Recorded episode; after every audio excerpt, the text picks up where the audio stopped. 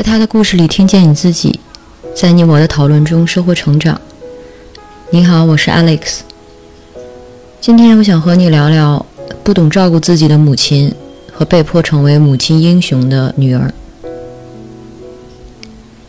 癌症确诊后，我想起你鱼缸下的那包老鼠药这个故事里的主人公徐转转，她的故事和我们至今听过的很多女性的故事相似，又是集各种不幸于一身。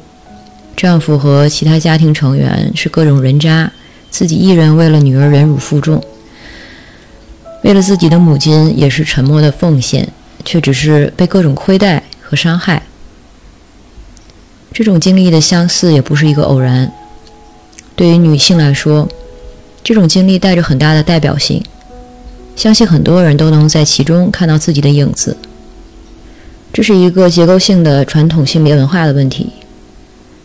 在这个压迫性的结构下，女性在很多时候自由是被侵蚀的、被侵犯的。比如徐转转无法为自己的婚姻做出选择，因为孝道要求她顺从。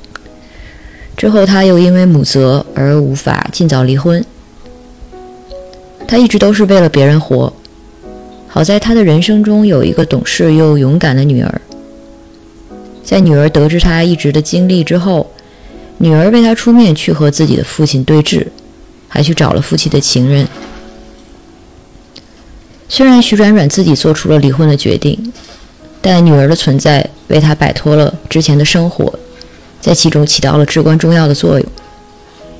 我当然为他有这样一个女儿感到高兴，也因此深感在此之前他没有任何的支持，面对人生种种困顿是多么的孤独和无助。但我听了故事，也不禁有一点担心。他女儿毕竟才十八岁，就算再成熟，其实也不应该需要帮助成年人的父母承担这种东西。一个功能失常的家里，孩子总是被迫早会。在徐转转家中，他作为母亲，相信的确对女儿照顾得非常到位，但是他却在种种的生活压力前面，把自己。放在了所有人的后面，在对所有人的照顾里，他最不会照顾自己，或者觉得自己最不值得照顾。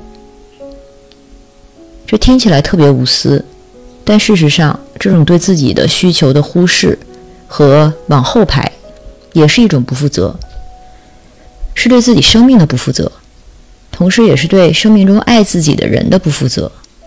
这就包括他女儿。想象一下，他如果真的身体或者精神崩溃了，要承担这一切的还是他女儿。恰恰因为女儿够懂事，我们文化里有一个误区，总是过分的浪漫化和高尚化自我牺牲。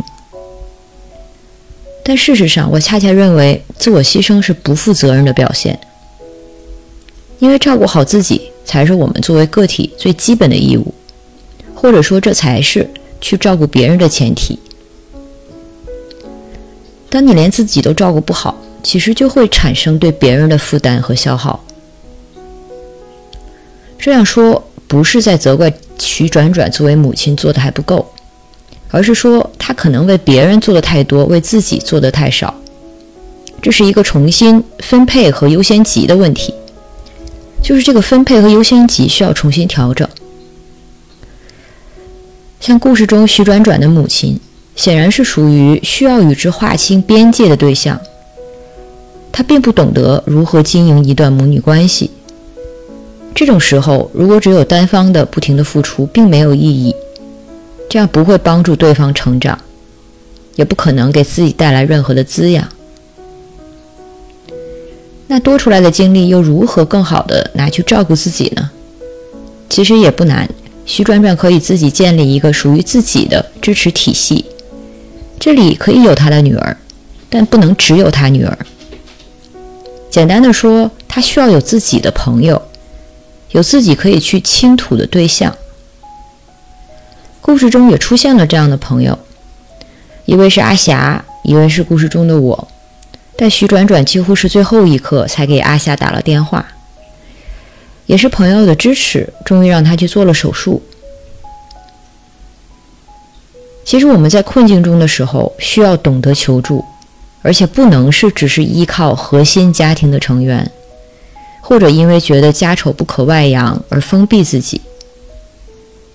很多时候，我们需要的甚至不是朋友的劝说或者经济帮助，只是需要他们的情感支持，让他们知道现在自己很艰难，然后得到一些安慰。仅仅是知道世界上有人支持你、关心你，其实就足够让我们在困境中多了很多力量。而如果是自我封闭，那很容易想不开，像徐转转经历过的那样。所以，我们永远不能失去对自己的关照和照顾，要有意识地为自己寻找家庭外的支撑和支持。尤其对一个母亲来说，形成自己的支持体系，不要让女儿一个人被迫成为你生命中唯一的英雄，承担一切，这也是成年人的责任。这就是我对这期故事的想法。如果你有什么想说的，欢迎在音频下方与我互动。让我们在讨论中收获成长的智慧。